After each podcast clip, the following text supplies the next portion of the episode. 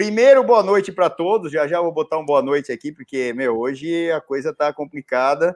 Graças a Deus, né? Porque a gente está super animado com a loja nova aqui, da, da onde a gente está falando hoje, né? Tem lá a bike de novo, de novo a gente está fazendo na oficina, porque aqui é um lugar que todo ciclista, né, acaba gostando de estar tá perto da bicicleta, enfim, e é bem legal.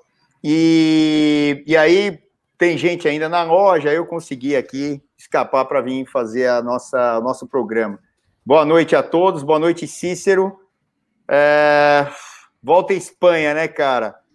No final das contas, uma etapa fica mais legal que a outra. Hoje não deu a lógica, não deu a lógica da fuga, o perfil era completamente para fuga, mas aí tinham duas ou três equipes interessadas em que isso não acontecesse. Só que as duas principais equipes que puxaram acabaram dando em água. E quem se aproveitou foi o cara que quase ganhou no dia de ontem. Vai explicar tudo isso, né, Cícero? Boa noite, boa noite a todos vocês aqui. Boa noite, Celção. Complexo, né? Bem complexo. É, El Bigodon, né? Acho que tá, tá funcionando, né? O, o bigodão do Magnus Cort Nielsen tá funcionando. Você quer saber é, entre as apostas ali, ele estava bem cotado, viu? No Pro Cycling Stats, é, 20% das pessoas votaram ontem, prevendo a vitória dele hoje. Né? É um cenário difícil você pensar em 20% né, dos que estão apostando ali é, jogarem o nome dele, né? Mas é, foi, foi uma coisa bastante imprevisível ali no, no movimento final, né? A prova foi divertida por causa disso, porque não se sabia o que, que ia acontecer, se, se ela a, a fuga ia conseguir vencer, se o pelotão ia buscar, que tipo de sprint a gente teria, se, se o pelotão ia conseguir se quebrar, que era uma das intenções da UAE, por exemplo, que era quebrar o pelotão, deixar menos gente ali no grupo da frente, buscar a fuga e tentar um sprint para o Matheus Trentin. Esse plano não deu certo. Depois, por outro lado, a Bike Exchange veio acelerando na parte final da prova para tentar matar a fuga. Parecia impossível, mas eles fizeram um excelente trabalho para buscar a fuga, mas não tão bom na hora de deixar o Michael Matthews no final. Eu acho que foi uma parte da, de falha da equipe, uma parte de falha dele, mas eles deixaram ele muito cedo. Eu acho que o embalador dele é, saiu no momento errado. Depois a gente pode ver Aí no último quilômetro da prova, a gente vê com detalhe aí mais devagar, vai passando. Mas a minha visão ali é que, por um lado, a EF Education mandou muito bem, porque o embalador do Magnus Cort Nielsen saiu é, com uma velocidade muito mais alta do que todo mundo, surpreendeu, deixou ele numa condição muito boa e ele sprintou muito bem, apesar de ainda estar longe da linha ali, ele manteve a velocidade. Os caras estavam chegando nele, mas ele teve a competência de manter a velocidade. Por outro lado, a Bike Exchange fez o contrário. É, o embalador estava ali puxando, foi pego de surpresa, claro, pela EF, mas eu acho que era a função dele dar tudo que ele podia para deixar o Michael Matthews de volta na roda. Ele saiu no momento em que tinha um gap entre a roda dele e do cara da frente. Aí, meu amigo, não tem mágica, não tem como o Michael Matthews pular para a roda, se recuperar em 100 metros e depois dar um tiro. Já era, o cara estava morto. E o Matheus Trentin foi vítima disso também, porque ele estava atrás desse, desse, nesse momento, ele estava se apoiando nessas rodas, e aí naquele momento que abre o gap, já não dá mais para buscar. É, também foi, foi legal o, o, quanto foi bravo o Jay Vini da Alpecin Fênix, no final ali, mantendo a fuga, ele foi o último do quarteto da fuga que ainda estava ali teimando, estava na cara que não ia dar, mas ele teimou até o final, último quilômetro ali, os caras chegando, ele é, se, se, segurou o máximo que ele pôde ali na frente. Talvez se, se tivessem tido um pouquinho mais de esforço na fuga, de repente a fuga teria vencido, porque foi no último quilômetro que ele foi ultrapassado. Mas foi legal porque era uma etapa que a gente não previa sprint, era uma etapa que claramente ia dar fuga, mas de repente o pelotão se mexeu lá atrás e algumas equipes tinham interesse de, de aproveitar essa oportunidade do sprint é, especialmente esses dois caras aí que tem um sprint que não é tão explosivo e que conseguem passar subidas, né? Matheus Trentin e Michael Matthews têm um perfil até que bastante parecido. Eles são caras que estão sempre participando é, no sprint mas eles também não deixam por menos na subida, né? Se a subida não for aquela subida muito longa, não for aquela escalada fora de categoria, se não for alguma coisa assim, eles conseguem subir junto com o pelotão da frente. É, já, já tiveram vitórias nesse sentido, assim, aproveitando é, situações de subida para conseguir se destacar. Um tanto parecido com o Peter Sagan, mas o Saga ainda é mais explosivo, ele tem mais sucesso nos sprints do que esses dois, né? Agora, foi uma, uma etapa bastante interessante e, e, uma coisa curiosa, né, Celso? Agora a gente está completando 12 etapas concluídas e a gente tem cinco caras que venceram duas vezes. De 12 etapas, 10 foram vencidas por, por duplinhas, né? Os caras ganharam duas e aí as outras sobraram as, as outras duas para um cara vencer e o outro também. Agora resta saber quem vai ser o primeiro a vencer a terceira etapa, né? Eu já tenho um nome para amanhã, que vai ser o cara que vai ganhar a terceira etapa. Eu acho que só não vence se acontecer alguma coisa errada. E a Cobsen, né? É. É, é, as chances do Jacobson são gigantes, por quê? Porque ele se, se demonstrou no nível do Philipsen, né? Uma hora um, outra hora outra e tal. É, o Demar tá naquela, naquele lance lá que falta motor, né? Que a gente já falou, quem sabe desencanta. Eu até torço por uma vitória do Demar, que é um cara muito importante para o ciclismo e para a França, né? Um grande sprinter. É, e é um cara versátil também, ele costuma passar a subida, só que dá para ver que a forma física dele não é a mesma de principalmente dois anos ou três anos atrás. É, o Arnaud Demar, que é um baita, um baita, baita sprinter. É, aí o, o Jacobsen é, tem a grande chance porque o Philipsen foi embora. E eram os três caras que brigavam ah, indiretamente. O Molano foi embora também, e aí sobra lá da Inés e outros caras que são franco-atiradores numa, numa chegada massiva, que é o que deve acontecer amanhã. Porém, quem deve controlar e ter ali mais certeza de que a coisa vem para a chegada e, e a sua equipe vai ser beneficiada é a Quick Step, né? Porque tem a Rio Jacobs. Então a gente deve ver, né, uma fuga sair, ela ser perseguida pela, pela principalmente pela Duke Quick Step. Se alguma outra equipe quiser entrar no meio, que é a Francês DG, que precisa dessa, dessa vitória, vai entrar também.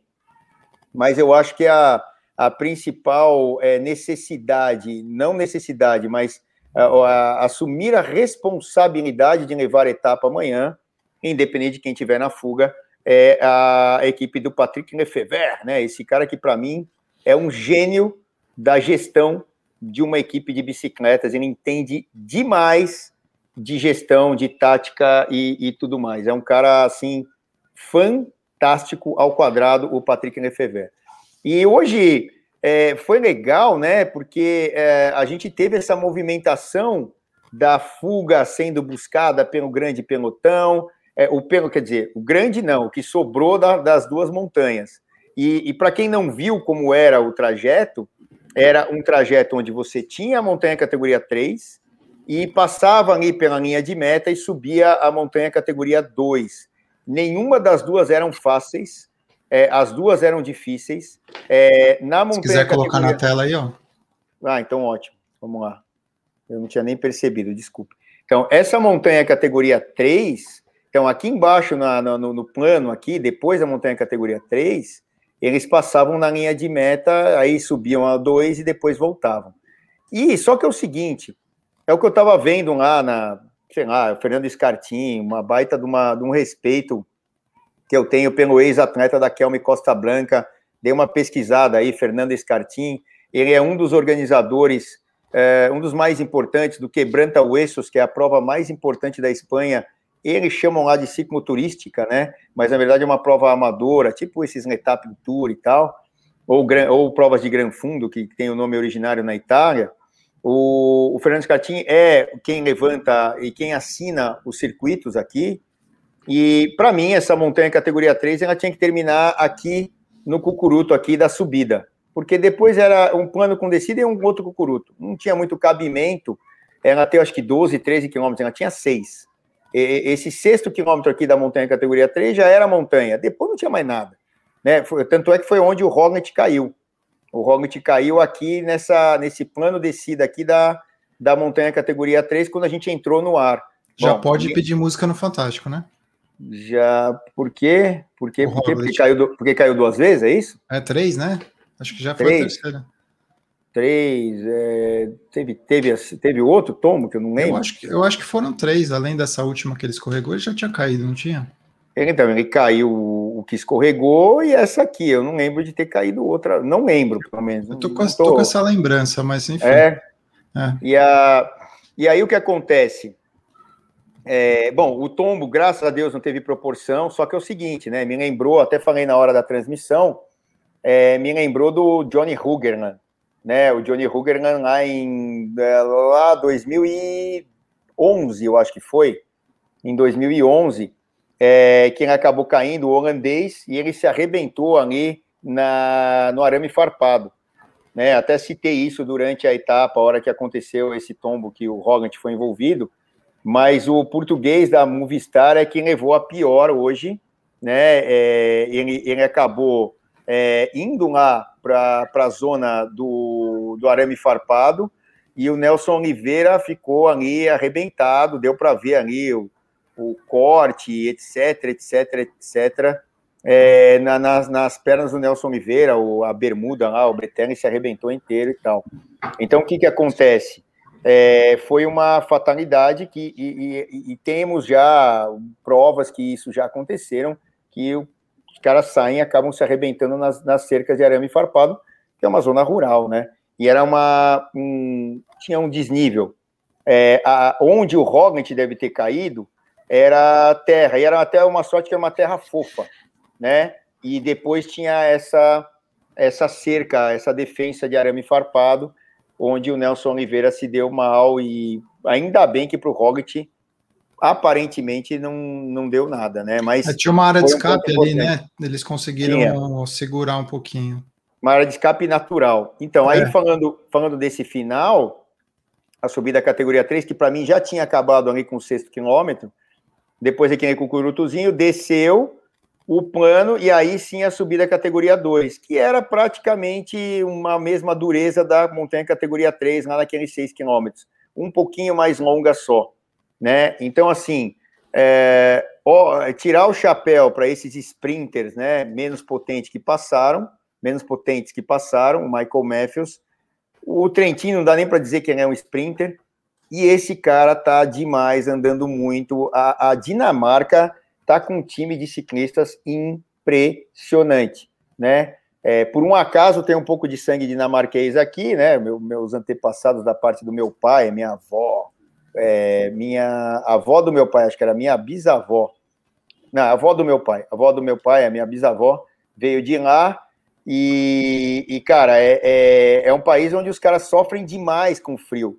Então, isso também deve ter uma relevância para uma organização bem maior de cada atleta, né? A gente já teve lá o Bjorn Ries, campeão do Tour de France, logo depois do, do Miguel Indurain, em 1986. O Indurain é, é, foi campeão, é, desculpa, 1996, o Indurain foi campeão de 91 a 95, foram cinco tours seguidos, 91, 2, 3, 4 e 5. Quem acabou com a hegemonia do Miguel Indurain foi um dinamarquês, o Bjorn Ries, que até era diretor esportivo de equipes importantes aqui. Hoje ele está um pouco fora do circuito, pelo que eu sei, eu vi ele voltando e tal, não sei onde ele está agora. Mas é, se a gente pegar essa safra de dinamarqueses agora, e esse Thor cara... Rushov também, né? É, não, o Rushov era norueguês. É norueguês. Ah, norueguês. Ele ah. não é, ele não, tanto é que o Aikin é norueguês. E, e desde o Thor Rushvold, ou Rushovit, né? A gente, a gente falava aqui Rushvold, é, que é, nenhum norueguês vestia a camisa aqui de líder é, de, uma, de uma grande volta. E o, e o Aiken agora com essas três etapas, né? Amanhã ele larga com a camisa, deve terminar com a camisa, se tudo der certo.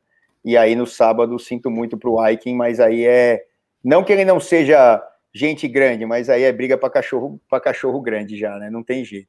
Então é essa etapa aqui que a gente imaginava tinha todo o contexto, né, Cícero, de vir para uma fuga numerosa e aquela fuga se quebrar, etc.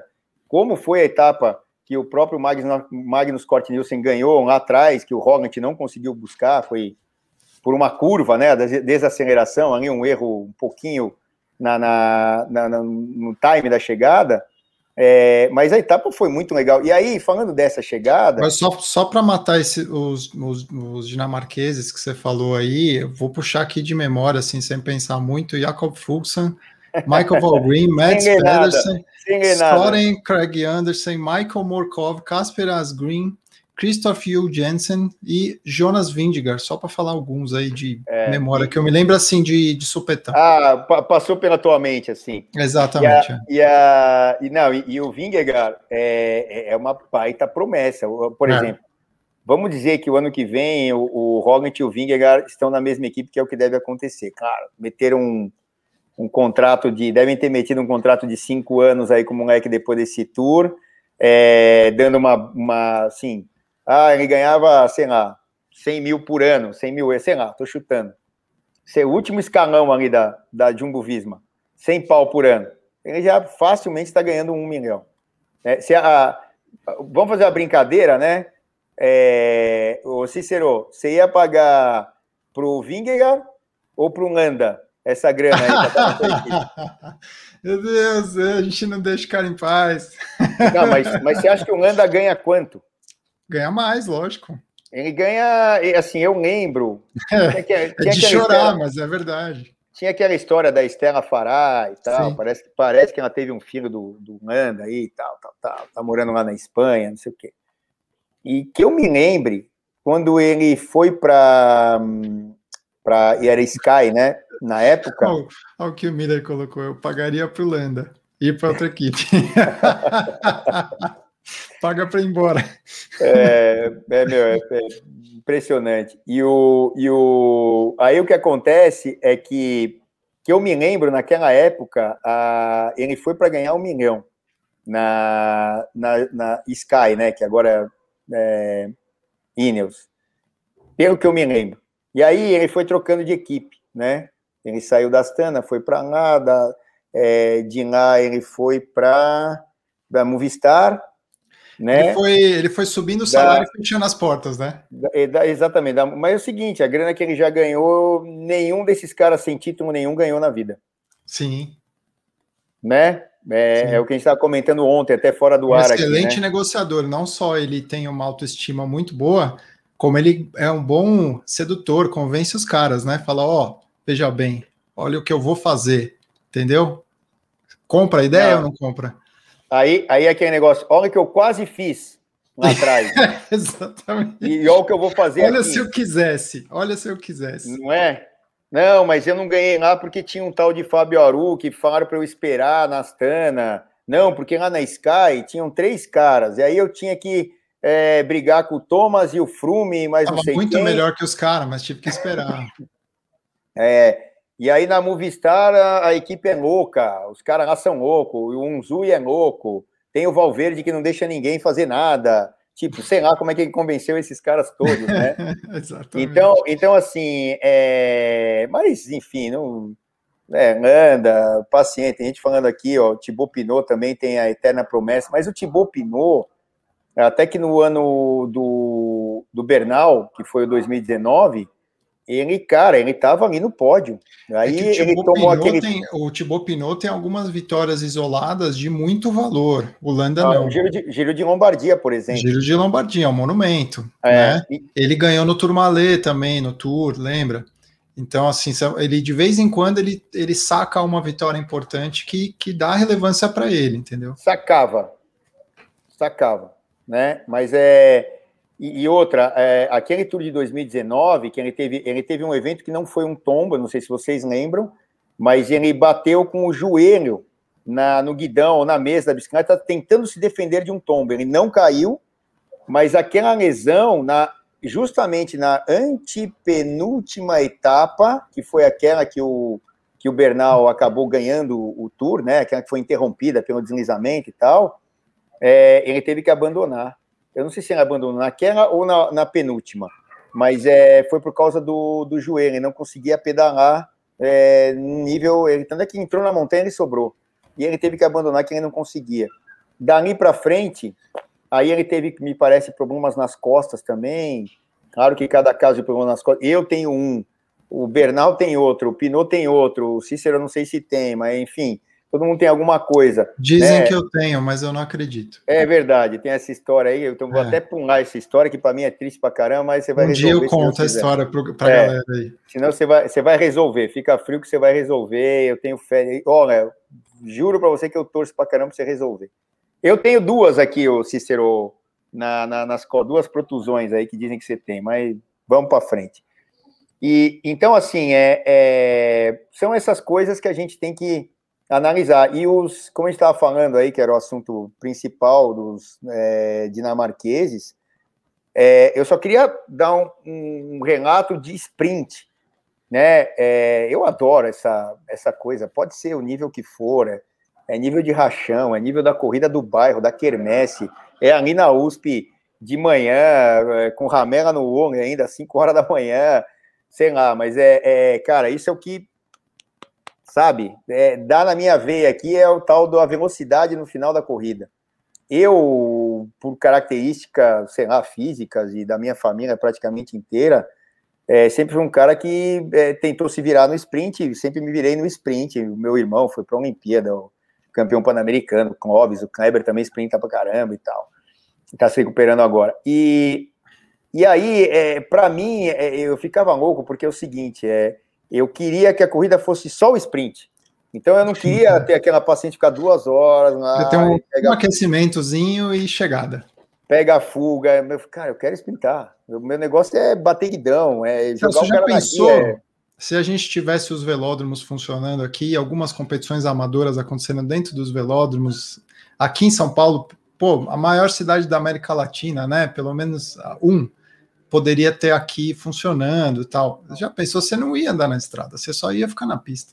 É, então, andar na estrada para fazer um girinho para poder complementar o treino pra, de saco cheio de ficar rodando lá de tontura. Mas é, imagina se tivesse competição e tal. Então, uh, por um acaso, Cícero, a gente vai abrir um leque aqui do, dos comentários, né? É... Os caras estão falando um lenda ainda aqui, mas desculpa até, mas a gente está saindo um pouco fora do assunto. Dá a volta, mas eu acho que é legal porque é ciclismo, né? É, então, falando desse sprint aí, já, já é o complemento do sprint. Mas só um detalhe: por um acaso, hoje aqui na loja, aqui no balcão, veio um amigo meu, Bruno Mesquita, com mais duas pessoas. O irmão dele e o outro rapaz, que eu não lembro o nome, desculpa até, mas não lembro o nome, o amigo. Porque tá todo mundo de máscara, eu sei. Para reconhecer, eu, eu, não reconheci nem o Bruno aqui. Pô, é você, Bruno, caramba, tá de máscara, que eu não consigo enxergar quem era. E a gente estava falando sobre isso. Aí os caras falaram, o irmão do Bruno, falou, olha, pô, e se aquele, imagina se aquele velódromo do Rio tivesse aqui em São Paulo tal. Eu falei, desculpa, não ia mudar nada. Porque não é ter o velódromo, é saber como usar. Não adianta você ter a bicicleta não e tá não aberto, se né? dedicar né? a usar ela. Não adianta você ter um baita equipamento de filmagem, de não sei o quê, e não saber utilizar. É... E, e, aí o que, que acontece? É... Ou você tem uma, é, uma, uma não, várias escolas e, e, e, formações de atletas, e não precisa ser atleta de alto nível, é cururuzada, molecada para se divertir, para cair, arrebentar o queixo, não importa, para ter história na vida, né? É, todo mundo fica muito, ai, melindrado, ai, meu filho, isso, o meu já caiu três, quatro vezes aqui, ó. Falei, filho, agora você vai aqui da pracinha, que dá uns dois quilômetros da minha casa, até em casa, pedalando. Porque se eu parar aqui você esfriar e vierem botar o, a água oxigenada e o mertiolatezinho, você não chega em casa pedalando. Então você vai até em casa pedalando, chorando, é duro, mas é a realidade. É. Sobe na porcaria da bicicleta, não quebrou nada. Vai até em casa, você já pedalando, fazer, eu falei, ó, eu meti na subida para ele fazer força, para ele é, realmente é, esquecer um pouco da dor e, e lembrar que tem a, a, os músculos, e ali está doendo o músculo, ele vai esquecer um pouco da dor. Isso é uma técnica infalível para quem cai e está longe de casa. Só torce, torce o cabo. Soca o bambu, manda ver. E aí você vai ter uma, uma, uma condição que é bem diferenciada para é, é, conseguir lidar com aquilo. E, e aí, o, esse lance do velódromo passa por isso. O que, que a gente deveria ter? É, não precisa ser nada sofisticado, é um espaço com um velódromo, com uma curva com pouca inclinação, suficiente para ninguém sair voando, com um, por exemplo, eu vou dar um exemplo de quem não é de São Paulo. O menor velódromo para São Paulo hoje seria aquele do, com, acho que é Vaz Guimarães aqui, aqui no Ibirapuera, chama Conjunto Vaz Guimarães, é isso? É. Que é aqui no Ibirapuera, que, que eles arrebentaram a, a pista para construir uma arquibancada, que tem a pista de atletismo, que parece que também vai para o vinagre isso daqui a um tempo, a iniciativa privada quer construir ali, né, é, é, prédios e tal, urbanizar, e aquele tipo de velódromo é o escola, porque ele tinha 500 metros, é praticamente uma pista infinita e outra, larguíssimo. Então uhum. você faz corridas de criterium lá para marmanjo, para criança, para todo mundo, faz uma baita de uma escola que ali nenhum precisa ter tanta habilidade, vai ganhando habilidade com aquilo. Você coloca uhum. amadores e profissionais treinando junto, juntos. Se você pegar o velódromo da USP, que eu, eu até falei com o irmão do Bruno e o Bruno aqui e o, e o outro rapaz, é, é, que eu passei a minha adolescência toda aqui nesse velódromo da USP, ele não é um velódromo escola. O Cícero já andou lá com aqueles canhão, é caloi, aquelas canhão calói 10 e tubo de água lá, né, que da, da USP lá, que tinha é, lá. Mas sim. tudo bem, funcionava, é, ótimo para a escola.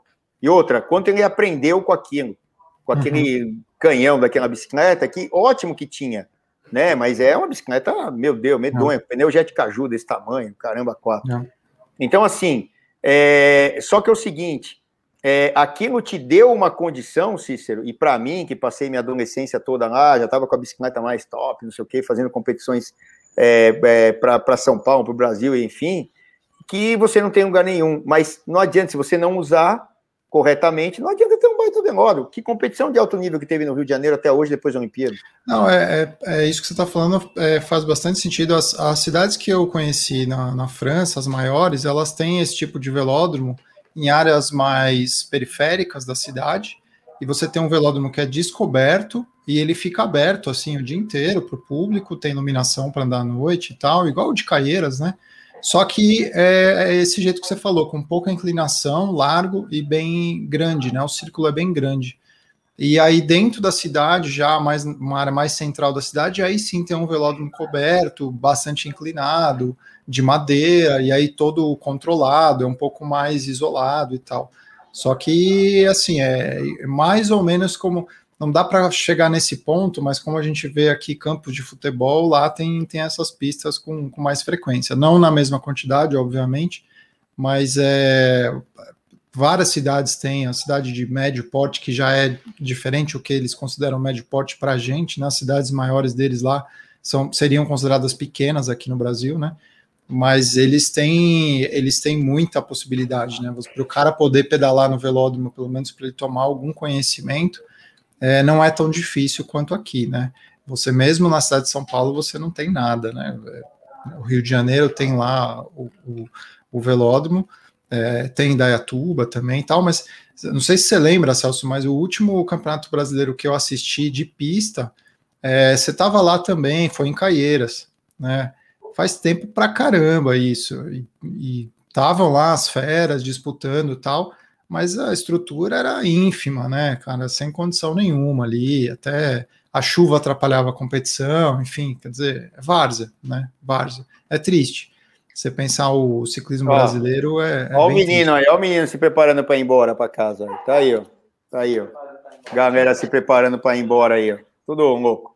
Então, Cícero, é, é, eu, eu acho que é isso. Muita gente briga, fala, ah, eu quero venódromo aqui, quero venódromo. Tá bom, tem 200 venódromos. Você não está usando nem o que tem direito. Entendeu? É, é, não que eu não queira que abra o Velódromo na USP, um baita lugar para a gente treinar. Eu, Cícero, ou quem é aqui de São Paulo. É, por exemplo, quem é de Belo Horizonte, é, tem o de Contagem. Eu já o meu primeiro brasileiro de júnior em 86, olha como eu sou velho, né? Eu tinha 16 anos. Eu competi no velódromo de Contagem, e também não é uma pista escola né? Eles queriam fazer muito inclinado naquela época tal. Não é, e outra, né? Mas não importa, ela tá lá, vamos usar. Só que é o seguinte, cadê a escolinha lá, cadê a escolinha aqui, cadê... Um lugar que está usando, eu saiba um pouco melhor, é em Dayatuba aqui. E outra, vou até agradecer aqui, uh, cadê? Ele está aqui, ó. Cadê, cadê, cadê? O Renan, ó. Ô, Renan, obrigado. O Renan veio hoje né, de Indaiatuba. Cara, nota 10. É, ele já andou muito com os amigos que eu ando aqui, o Rafa Rig e outros caras aqui é, do pelotão do, do, hoje chama Pambrods, né, que aqui sai da Praça Pan-Americana do Pedrão, ali, que é o chefe da, da tribo toda, e veio aqui me visitar, pegou umas coisas da Santini e tal, tá, deve estar tá feliz da vida para pedalar amanhã, e ele é de Indaiatuba. E aí eu até falei, o Venódromo, ah, tá lá, tem dia que sim, tem dia que não, tá aberto, tá lá, mas a gente não, se a gente não criar essa cultura, né, o, e é muito por força lá do Armandinho, que parece que saiu esse Venódromo, o Armandinho é um, é um ciclista bem famoso de Indaiatuba, um cara super forte, foi para vários Pan-Americanos, etc., competições de fora. Mas a gente tem que, a gente tem que é, é, usar, e usar da maneira correta. E, e, eu acho que a maneira correta é isso, é, é ter tanto a alta performance quanto principalmente a base. Você tem que ter 10 mil moleques da base lá que vão gerar 10 caras de elite topzíssimos. Não tenha dúvida.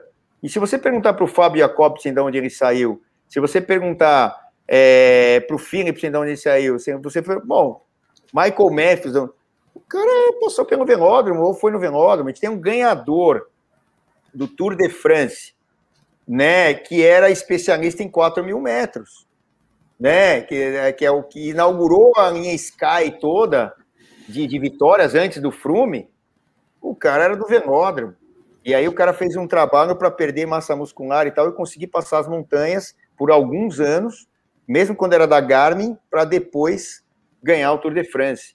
Venódromo é ação. E outra, se ele for escola, você consegue unir as duas coisas, tanto o prazer quanto a educação em cima da bicicleta. Mas eu só estava querendo falar do sprint aqui, que é, ah, não tem desculpa para o Matthews, ah, não tem desculpa para o Trentin. Meu amigo, passou o trem de embalada do lado, é o que eu estava falando de comer de rachão, essas coisas. Cara, rachão é uma delícia.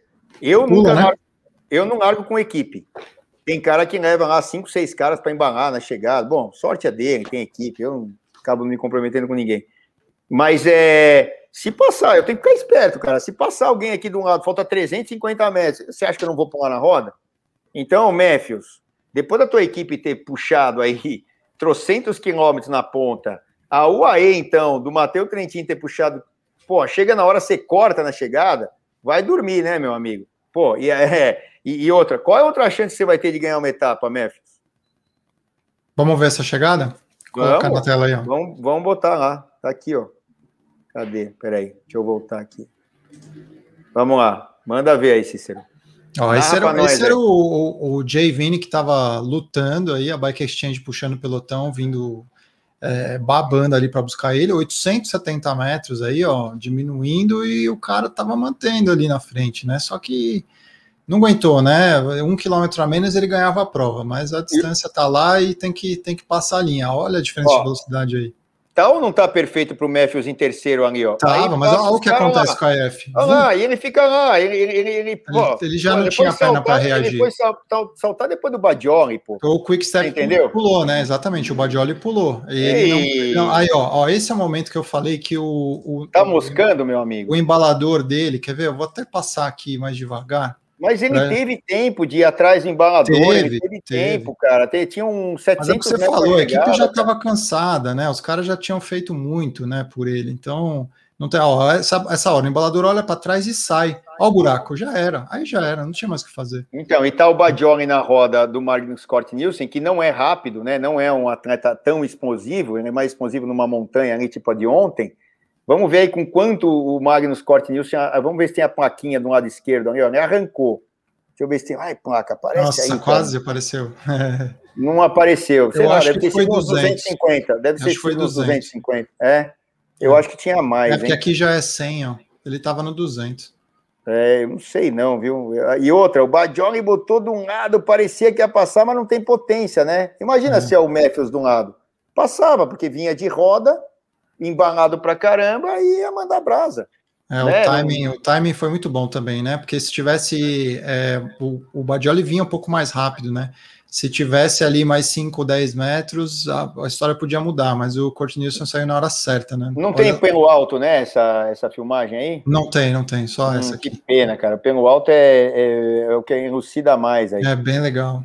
É, então... a, a, transmissão ela, ela muda bastante de prova para prova, né? Não tem jeito, Tour de France tem, sempre tem a, as maiores. Padrão padrão. É, né? tem a maior qualidade, tem a, mais câmeras, mais helicóptero, tem mais tudo, né? E, e, não só a questão de estar filmando, mas como de liberar as imagens, edição e tudo mais. É, as outras provas sempre ficam um pouquinho abaixo.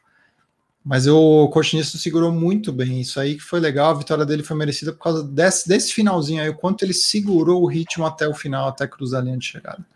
Você vê que ele arranca e, e mantém a velocidade. Por isso mesmo é que o, o tenta botar de um lado, mas, meu amigo, esquece, né? Não, não tem essa potência para isso. Então, o, o que, que acontece? É, foi, foi justamente a, a, a, a, a inteligência que esses caras tiveram para justamente fazer com que a chegada fosse tão perfeita aí para eles, não teve jeito. Então, tira o chapéu aí para a atitude do Magnus Cort Nielsen e, e também a presença de espírito, porque para você ganhar a corrida, você não tem que ser só o mais forte, você também tem que ser inteligente. E, e isso ocorreu justamente com, com ele. Parece que foi o, Jans Kelkener que, que embalou aí o Cort Nielsen. Né? Eu acho que é o, é o grandão, grandão né? É, Sim. o Kelkener. Eu acho que foi uhum. ele, o pernudo. O famoso é. per, pernudo. Né? Agora, só para encerrar o assunto do velódromo lá, né, você falou de Indaiatuba, eu estava me lembrando de um vídeo que eu vi de um cara, nem, nem vou citar o nome aí, porque senão a galera vai, vai mudar o assunto para política e não, não é a questão. Eu até concordava em várias coisas com ele e tal, não sei o quê, e ele, ele vai lá questionar o, a existência do velódromo de Indaiatuba, e estava falando assim, pô, é, não faz sentido a gente ter um negócio aqui que poucos fazem isso, aquilo, tal, não sei o quê. E aí eu comecei a discordar do cara, né? E eu, só que eu não tinha assim, os, os argumentos todos para entender por que, que eu estava discordando do cara. Que eu falei assim, mas e eu no fundo eu ficava pensando, será que é porque ele está falando de bicicleta e aí emocionalmente é, já me atinge mais e tal, não sei o quê. Mas aí o cara que cuida lá do espaço, secretário de alguma coisa lá de Indaiatuba, é, meu, o cara deu uma aula, sentou, conversou com a maior calma, até falou assim, ó, funciona assim e tal, não sei o que, explicou. E aí eu lembrei de, de, de várias coisas que eu já tinha é, pensado antes e que fazia todo sentido no mesmo contexto ali do, do, do velódromo, que é o seguinte, é, eu acho que o poder público ele não precisa ficar se preocupando. Eu acho que a gente já passou dessa fase, já época de propaganda política, né, que os, os governos usam é, o sucesso esportivo para se, se promover e tal. Geralmente, governos mais autoritários fazem isso para mostrar que está tudo bem no país, porque você tem X atletas ganhando medalhas de ouro na Olimpíada, não sei o que e tal. Eu acho que isso aí não, não leva a nada. Eu, no final das contas, a gente tem que fazer conta e, e, priorizar as coisas e não necessariamente o esporte vai ser a prioridade. Você tem problemas muito graves então, vamos resolver primeiro, primeiro os problemas graves. O esporte é uma das coisas importantes, sim, né? Mas é o que eu acho que é mais eficiente, você destinando um dinheiro X para o esporte, é o quanto você consegue é, trazer todo mundo para um mínimo patamar de saúde, de disciplina, de educação, que tudo isso traz com, com vários esportes, não é só o ciclismo, né? Vários esportes, seja o, o judô, a natação, a ginástica olímpica, enfim, qualquer coisa assim. Eu acho que isso é uma forma democrática, é, já que é imposto, todo mundo paga, que todo mundo possa usar, que não, não seja elitizado, que só poucos possam usar, né? É uma comparação que eu faço é sempre com o Autódromo de Interlagos, por exemplo. Eu já tive o prazer de andar lá várias vezes, de moto, de carro, enfim.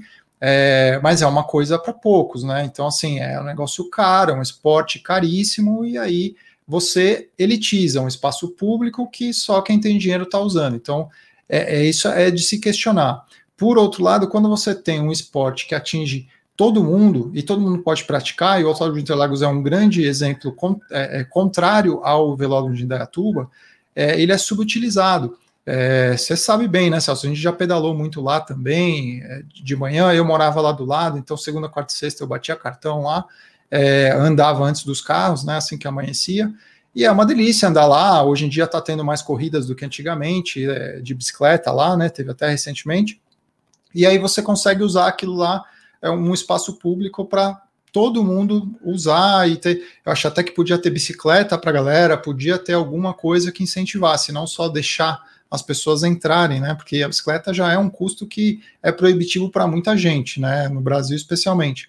Mas eu acho que é mais faz mais sentido você ter um espaço como o velódromo ou como qualquer outro esporte, estou dando exemplo da bicicleta, mas isso serve para qualquer outro esporte, que traga as crianças para participar de um negócio e de ter ídolo, né? É, não interessa se, se uma dessas crianças vai ser campeã mundial ou se nenhuma vai ser campeã mundial. Para mim, isso é o menos importante. O mais importante é que todas elas que estejam ali estejam expostas a, a valores decentes, a, a disciplina, a, a, ver o resultado do próprio trabalho, do próprio esforço, ver a evolução que o esporte proporciona, assim como qualquer outra coisa que ela vai ter na vida dela, vai ter que se dedicar para ter um resultado, para trabalhar, para estudar, qualquer coisa assim. E o esporte mostra isso de várias formas. Você tem uma ordem ali, você tem um professor que está falando, os alunos que estão ali aprendendo, ouvindo, que tem que ter o respeito e tudo mais, e a evolução, né, o aprendizado, que é muito interessante. Pode ser que é, os, esses adultos pratiquem outros esportes quando, quando crescerem, e foi meu caso, eu pratiquei um monte de esporte quando eu, quando eu era criança, e eu acho que é isso que é o legal. Se a criança enjoou, põe em outro, enjoou, põe em outro, é o que ela quiser. Se der na telha, falar, agora eu quero fazer tal coisa, vai lá fazer. Porque aí ela vai fazer e pode ser que quando ela praticou 20 esportes quando era criança, e quando ficou adulta, ela praticou outro. Ela, nenhum daqueles 20 ela, ela foi adiante. Não importa, ela adquiriu o hábito, ela é uma pessoa mais saudável, e, e se às vezes a gente não tem a oportunidade de ter uma educação boa na escola, o esporte pode ajudar nisso, pode complementar para não ficar à toa na rua, para não ficar buscando exemplos ruins, né? Falar assim, ah, o cara ali consegue tal coisa, tal, não sei o quê, pô, o cara se espelha, ele tá vendo alguma coisa que ele admira, né? seja lá qual for o valor, né? No, no, no ambiente que ele tiver exposto ali, ele vai ver e vai falar assim, putz, eu queria ser igual aquele cara ali. Se ele está exposto no esporte, não dá tempo para fazer outra coisa, né? Ele está com a cabeça ocupada, com o corpo ocupado é, e está pegando os exemplos bons, né? Os exemplos dos caras que são, que são bons no esporte. É, um bom exemplo que a gente tem hoje é o Avancini, que o pessoal até já cobrou a gente aí. Avancini, vice-campeão mundial de, de short track hoje, né? E temos mais pela frente ainda, o final de semana aí promete, mas muito legal. E ele, e pelo jeito, assim, eu conheço pouco da Avancini, tá, gente? Mas assim, tudo que eu vejo me dá a impressão de que ele não só é um cara bom é, no, no, esporte, como ele é bom é, na parte de fora. Eu tenho certeza que assim que ele se aposentar, ele vai fazer muito mais ainda do que ele já fez até agora e, e pode ser um cara que, que mude né, muita, a vida de muita gente. E assim, às vezes você fala assim: ah, vamos colocar um caminhão de dinheiro para aquele cara ser campeão mundial. Putz, hum. você resolveu o quê? Nada, cara. Agora, se você muda a vida de mil pessoas, é muita coisa, né? Porque mil pessoas, mais toda a família que esse cara vai ter, cada uma dessas mil pessoas vai ter a sua família. Não, e, e vai... quantas, é, quantas pessoas ele vai atingir, né? Porque assim, é, ele não vai ser um único cara que mudou, como você falou da família, e eu iria além. Porque ele vai pegar essa cultura, que é o que a gente cobra, e vai emanar, vai, vai, vai jogar para frente essa cultura. Então, assim, eu não comecei a pedalar e não passei, não tento passar isso para ninguém. O Cícero idem, vocês aqui idem, né? Então, assim, olha o trabalho que a gente está fazendo, que é por prazer, é estar tá aqui hoje por prazer, falar do esporte que a gente gosta e outra, é, são os benefícios que isso, que isso traz para as pessoas. Eu sei o benefício que isso traz para mim e eu tenho certeza que vocês sabem o que traz para vocês. Acabei de atender uma pessoa aqui é, que eu conheci hoje, que o cara começou a pedalar faz dois, três meses e tá com um sorriso aqui. E o cara é magrinho, assim, eu falei, cara, que inveja boa de você, porque você vai é, evoluir rápido no ciclismo de estrada, porque você é magrinho e tal, um baita físico de atleta já. é, o cara, sei lá, tem 1,80 e pesa 69 quilos. 1,81 era, o, era, o, era o peso que eu tava quando eu tava voando, exatamente então, esse. Só, então, só que assim, eu tenho 83. E, e, outra, é legal, porque ele falou: olha, eu assisto lá a altura, a esposa dele super simpática. Eu, pô, eu sou péssimo de nome, eles falaram o nome eu, eu já esqueci, mas desculpa se não estiver até ouvindo. É, mas é, é, é um troço legal, porque você consegue passar isso para frente, você consegue trazer essas pessoas e falar: ó, e ele falou assim, cara, você não tem ideia do que isso mudou na minha vida, de acordar cedo, de ser mais regrado, de é, pedalar, de não sei o quê. E, e, óbvio, tem gente que é mais assim, tem gente que é menos, mas você se encaixa e a tua vida rola muito mais legal. Então é, é isso. Então é, ah, antes dos campeões, né, nós temos que fazer os caras que são cidadãos aqui do Brasil, Exato. né? Então, é antes do campeão, o cidadão. É aquele termo que já é bem antigo. E não tem outra explicação. É como a galera falou aí, né, Celso? Desses mil aí que eu citei, né? Você põe o dinheiro para mil, a chance de sair um acontece. Eu acho que isso é consequência. É consequência. Com certeza, com é. Vamos para a etapa de amanhã, se a gente não janta Vamos. Hoje? Amanhã parece que é, os caras tinham falado 202 e alguma coisa, mas amanhã tem tudo para ser a etapa mais longa do, da Volta da Espanha 2021, 203.7. A gente não vai ter etapas muito longas esse ano, né? Já falei aqui. E essa etapa é um tapete aí, né? É, com certeza o pelotão vai, vai segurar bastante qualquer tentativa de fuga. É bem provável que amanhã só saia aquela fuga dos pé rapados ali para ficar na televisão. E depois da metade da prova para o final, o pelotão acelera, porque vai ter várias equipes interessadas em levar isso para o sprint, é, especialmente a Quick Step, né? Para mim, amanhã é o dia do Fábio Jacobsen vencer a terceira é, etapa dele da, da volta 2021 e se destacar desses outros quatro caras aí. Hoje são cinco caras com duas vitórias e o Jacobsen vai ter oportunidade de, de ganhar uma. Agora, precisa ver com os outros 180 aí se eles vão deixar, né, Celso? Acho que não. Então, é, tá lançado aí, o, o, Jacobsen só não vence se acontecer alguma coisa errada para ele. Se ele errar no cálculo, alguma coisa assim, porque eu acho que ele tá sem rivais nesse momento. É, o único cara mais próximo dele para conseguir alguma coisa é o Arnaud Demar, mas se você for ver na retrospectiva recente, é, nem ele parece que tem essa chance. É, Para você ter uma ideia, o Magnus Cort Nielsen acabou de ultrapassar o Roglic na camisa verde, está em segundo lugar atrás do Fábio Jacobsen agora, justamente porque ele está chegando muito bem, não só no, no, nos dias de, com punch no final, como em dias como hoje, que ele conseguiu vencer ali as subidas e no final das contas ganhar o sprint. Então ele está com vários pontos, está em segundo lugar na verde. É, outros é, nomes aí, eu acho que o Arnaud Demar estaria um patamar acima, mas no final ele está praticamente igual ao resto da galera. É, caso do Michael Matthews, do Matheus Trentin e outros caras que você citou aí que são ali do, do pelotão de trás, né? Da, se, se acontecer alguma coisa, eu, eu aproveito. É, eu acho que o Jacobsen tem tudo para ganhar essa terceira vitória. E se a gente for pensar bem, amanhã provavelmente é o penúltimo sprint dessa volta da Espanha, porque a gente vai ter um outro sprint na terça-feira da semana que vem, aí não mais, porque a outra etapa que tem uma, uma chegada um pouco mais plana, ela tem subidas mais duras, então eu não acho que isso vai acontecer. Então, é, a partir daí, é, é, são só, a contagem regressiva começou mais duas chances de sprint amanhã, claramente, e na terça-feira da semana que vem, com alguma dúvida, mas eu acho que vai ter sprint sim. Não, com certeza, o maior favorito é o Jacobsen, depois o Demar, que ainda resiste aqui, e se ele resiste aqui é porque ele acredita que, que possa vencer, aí tem o Dainese que vem chegando bem, e depois o Jorge Meus, que talvez seja a quarta força para amanhã, com as saídas ali é, principalmente do Jasper Philipsen, do Monano, é, aí esses caras é que ficam ali os contenders, né? Vamos dizer assim, para a chegada de amanhã. Deve ser uma chegada controlada aí, com, com a, principalmente a, a Quick Step controlando aí o pelotão para que tenha uma fuga, talvez aquela fuga boba e tal, porque se sair uma fuga muito forte, eles aceleram no começo da etapa para não deixar sair, até sair uma fuga boba. Saiu a fuga boba, ah, tem lá Euscatel, é, Carra Rural, e BBB, bababá. é, e aí vai aquela fuga, e aí eles ficam lá caçando, chega no final, pegam e tal. Esse é o contexto esperado para a etapa. Vamos ver se uhum. é isso que uhum. acontece. E esse sprint até... no final, o do está chamando essa atenção aí que o sprint intermediário acontece apenas 10 km da chegada. É um momento bem esquisito para um sprint intermediário, né? Você colocar ali no, no final já, você tem dois sprints seguidos, né?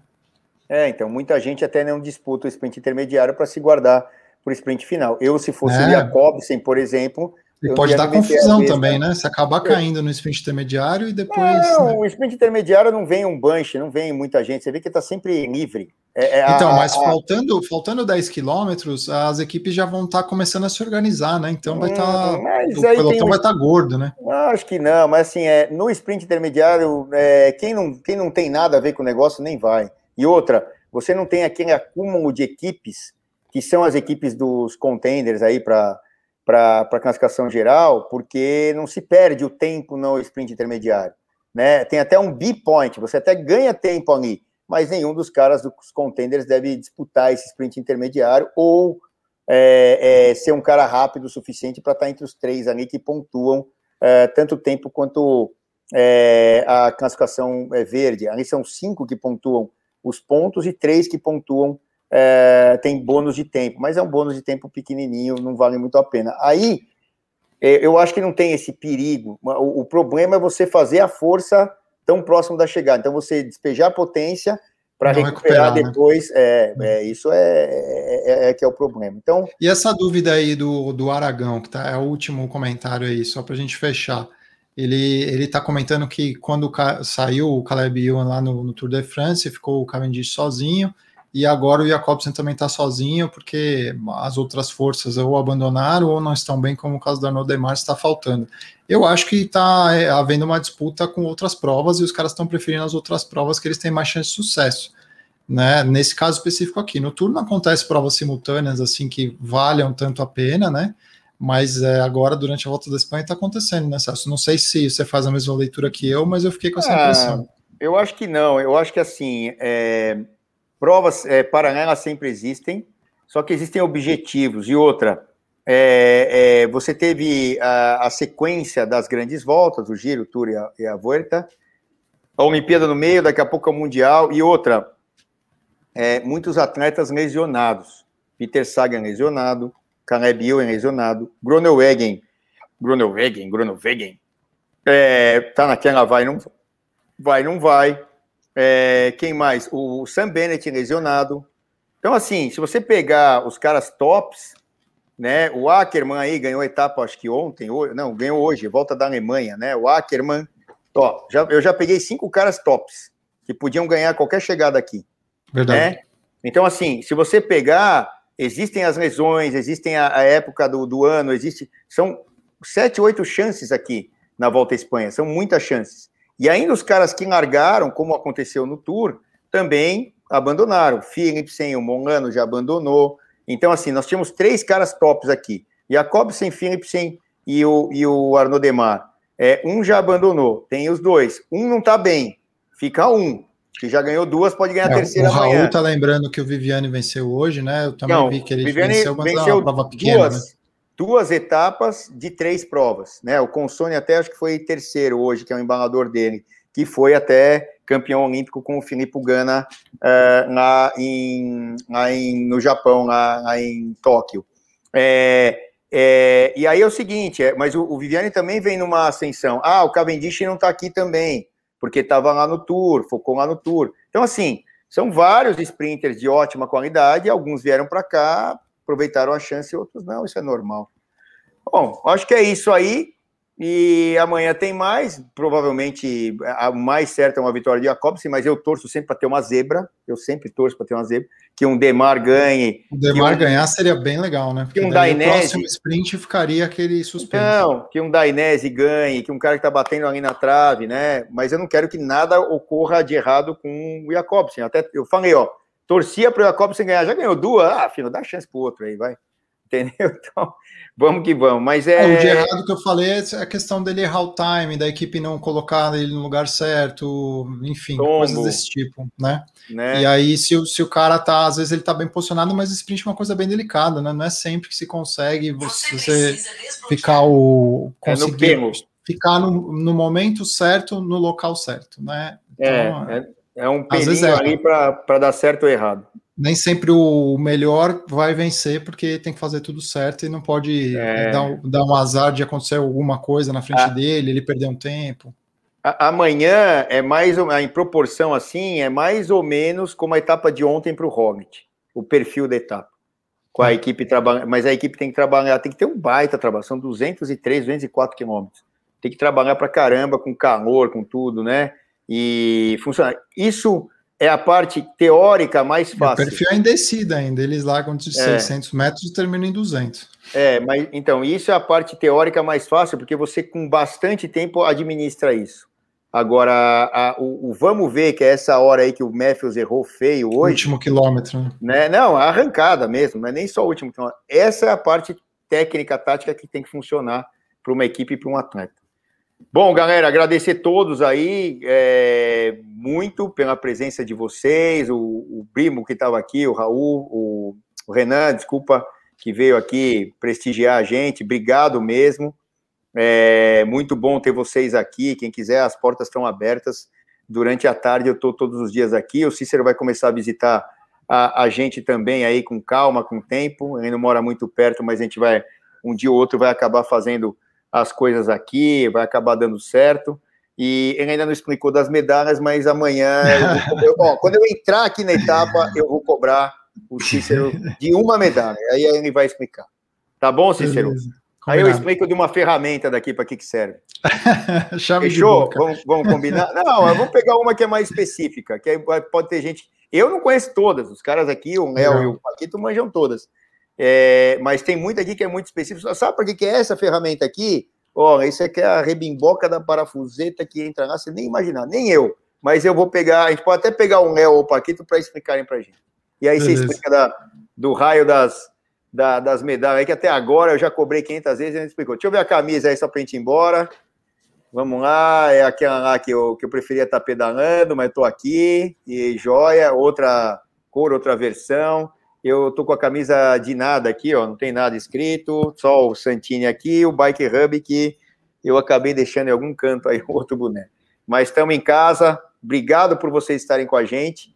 Amanhã, 10h50 nos canais ESPN, depois tem a live no Instagram e depois aqui à noite, é, se Deus quiser, né, inteiros aqui, mandando brasa no Bike Hub.